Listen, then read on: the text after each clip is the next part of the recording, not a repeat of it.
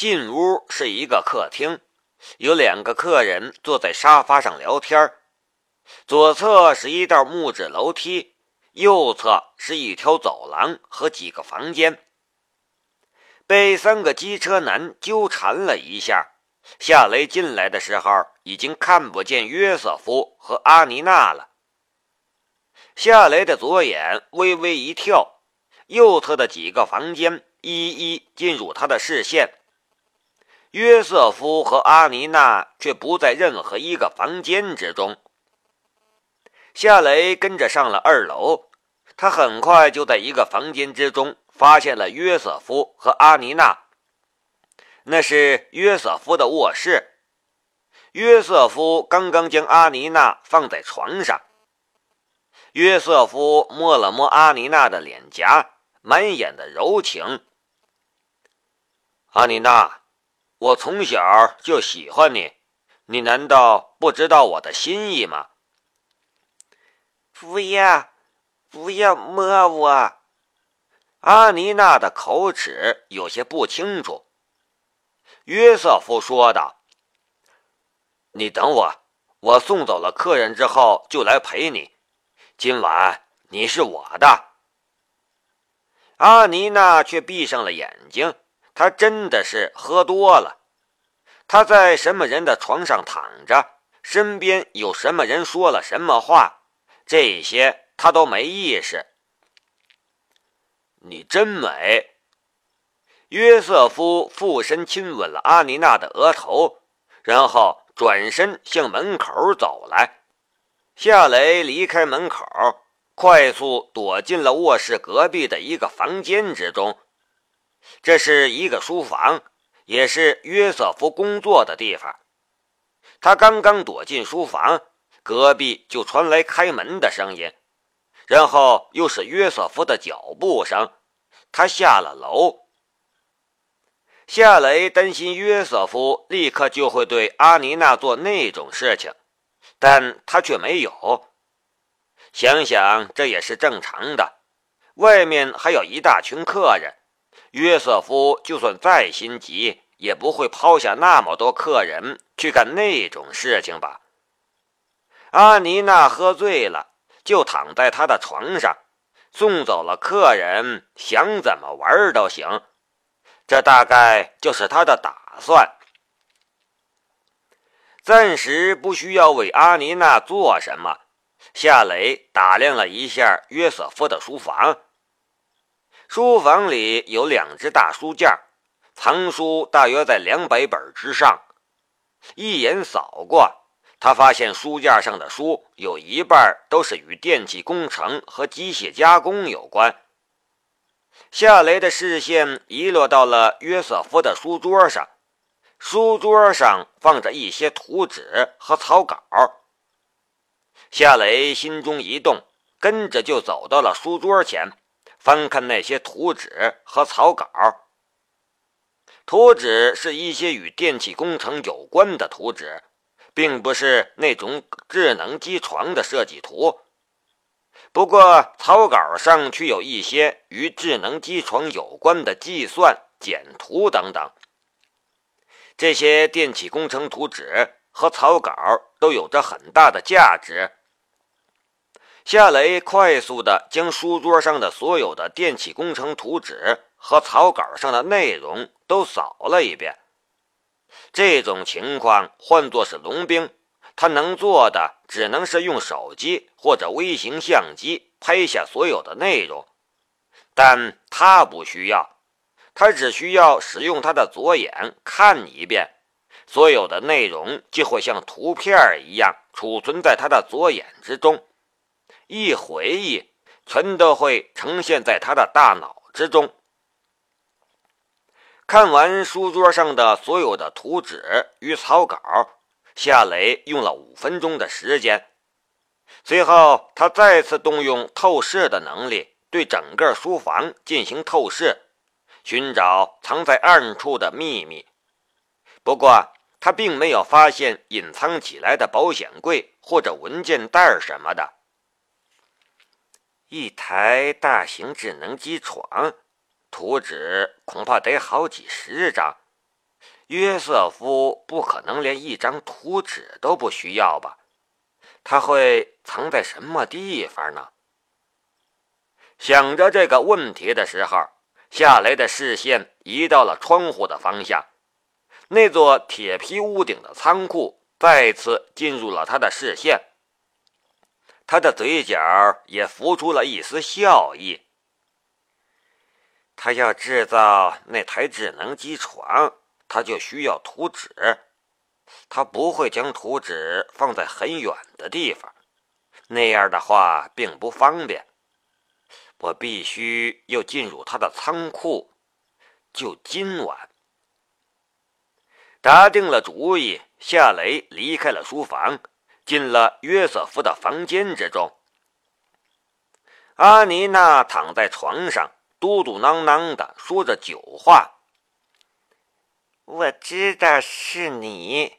嘿嘿嘿嘿，夏雷苦笑着摇了摇头，他将阿妮娜抱了起来，然后往浴室走去。阿妮娜本来很安静，可没走两步就不老实了。他抱着夏雷的脖子，突然亲吻了夏雷的脸颊，一边还含混不清的道：“我想和你做。”做，给我。这句话缺少一个关键词，但夏雷却很清楚他想表达的意思。西方的女人果然是开放啊，那种事情也能这样直接的表达出来。夏雷没理会他，他走进了浴室，阿妮娜却没有停止他的骚扰。他吻住了夏雷的耳朵，抱着他的脖颈的手也落下了一只，转移到他的身上，并极不老实。你安静一点，我帮你醒酒。夏雷忍受着那种骚扰，他拧开了洗手池里的水龙头，却就在等待洗手池的水注满的时候，阿妮娜的那只手。忽然抓住了不应该被抓住的地方。那一刹那间，夏雷仿佛踩在了一只地雷上，怀里的金发美女醉眼朦胧，满满都是渴求的神光。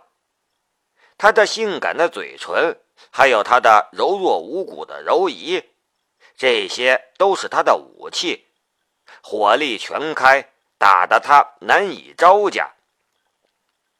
好在洗手池里的水很快就注满了，夏雷迫不及待地将阿妮娜放下来，在他再次纠缠上来的时候，突然按住他的脖颈，一把将他按进了洗手池之中。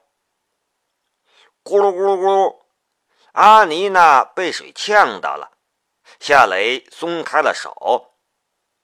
阿妮娜从洗手池之中抬起了头来。神志却还有些模糊的样子。夏雷突然将右手按在了他的心口上，食指和中指往他的心口里一戳，掏进去少许的时候往上一提，呃，阿尼娜顿时吐了出来。她吐出来的东西大部分是喝进胃里的酒，还有少许烧烤的肉类。这些东西一吐出来，他整个人都轻松了起来，神志也清醒了许多。阿妮娜愣愣地看着夏雷，不知道发生了什么。夏雷说道：“这是约瑟夫的房间，你喝醉了，我只是想让你清醒过来。我在下面等你。”说完，他转身就走。卢卡斯，阿妮娜叫了一声，可夏雷没有回头。他收回视线，看着镜中的自己，愣了半晌，才冒出一句话来：“哎呀，丑死了！”夏雷快速下了楼。他刚刚走出客厅的时候，约瑟夫也正往里面走。两人碰面，约瑟夫的眼神之中带着猜疑的意味。卢卡斯，你去什么地方了？夏雷说道：“我去了卫生间。德国的烧烤太油腻了，我有些不习惯。呃，真不好意思。”约瑟夫说道：“生日聚会已经结束了，你可以走了。”夏雷点了一下头，谢谢你的款待。约瑟夫却不再跟夏雷说话，大步向楼梯口走去。就在夏雷偷窥他的图纸和草稿，帮助阿妮娜醒酒的时候，他也与客人寒暄结束，宣布宴会结束。现在他迫不及待的要去和阿妮娜融为一体，哪里还想和夏雷废话？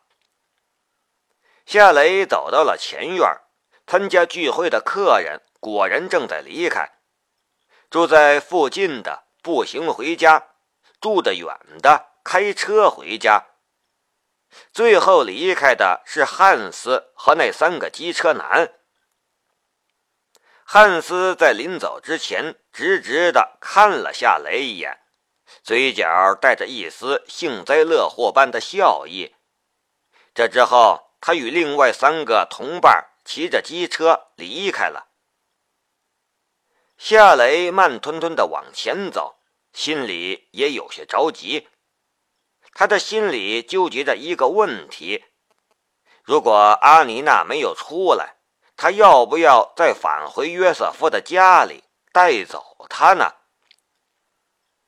夏雷苦笑了一下，心里暗暗的道：“施老总让我做幺零幺局的顾问，龙兵也想让我成为一个出色的间谍和特工，劳心费力的训练我，可我却没有办法。”成为施老总和他想要我成为的人，我的性格真不适合做间谍或者特工啊，真麻烦。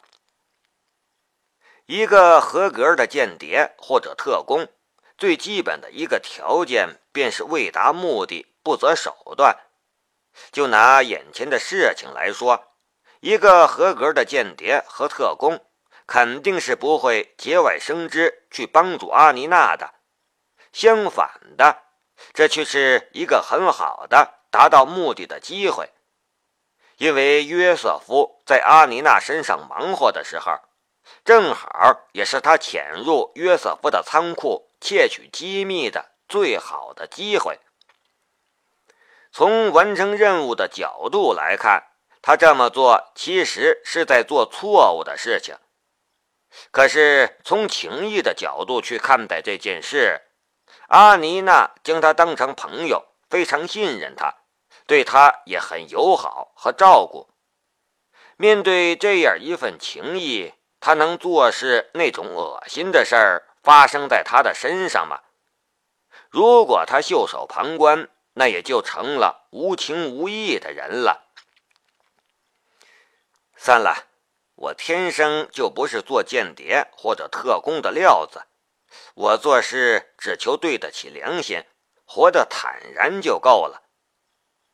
夏雷这样开导他自己。就在这时，身后传来了阿妮娜说话的声音：“约瑟夫，这太突然了，你给我一点时间考虑吧。”阿妮娜走出了门。呕吐之后，他已经清醒了。约瑟夫追了出来，一脸不甘的神色。阿妮娜，我对你的心，你还不明白吗？阿妮娜皱了一下眉头。时间不早了，我得回去了。约瑟夫看到了站在草坪里的夏雷，忽然说道。与他有关吗？阿妮娜微微愣了一下，然后摇了摇头。约瑟夫，你要我怎么说你才能明白呢？这与卢卡斯没有关系，是我自己的问题。我们在一起长大，我对你太熟悉了，我没有感觉，你明白吗？一起长大的男孩和女孩很少有成为恋人的，原因还真是太熟悉了。夏雷对此便有深刻的感受，因为他和江如意便是一个例子。他对他太熟悉了，就连他屁股上有几颗痣，小时候一起光屁股洗澡的时候也都看见了，一清二楚。如此熟悉，没有怦然心动的感觉，又怎么能成为恋人呢？好吧，你回家吧，我等你。约瑟夫无可奈何的耸了一下肩。晚安，约瑟夫。阿妮娜跟约瑟夫道了晚安，然后向夏雷走去。晚安。约瑟夫先生，谢谢你的晚餐。”夏雷扬声说道。“哼！”约瑟夫却只是冷哼了一声，连跟夏雷说话的兴趣都没有。“我们走吧。”阿妮娜对夏雷说道，然后她压低了声音：“你怎么能将我的脑袋安进洗手池里？”我要和你算账。夏雷微微愣了一下，阿妮娜却又笑了。我跟你开玩笑的，谢谢你。我知道约瑟夫想干什么。夏雷也笑了一下。呃，走吧，过去的事就不要再提了。却就在两人并肩往林间小道走去的时候，几辆机车突然从身后的道路上冲出来。夏雷回头看了一眼，突然一把抱住阿妮娜的腰，将她扑倒在了地上。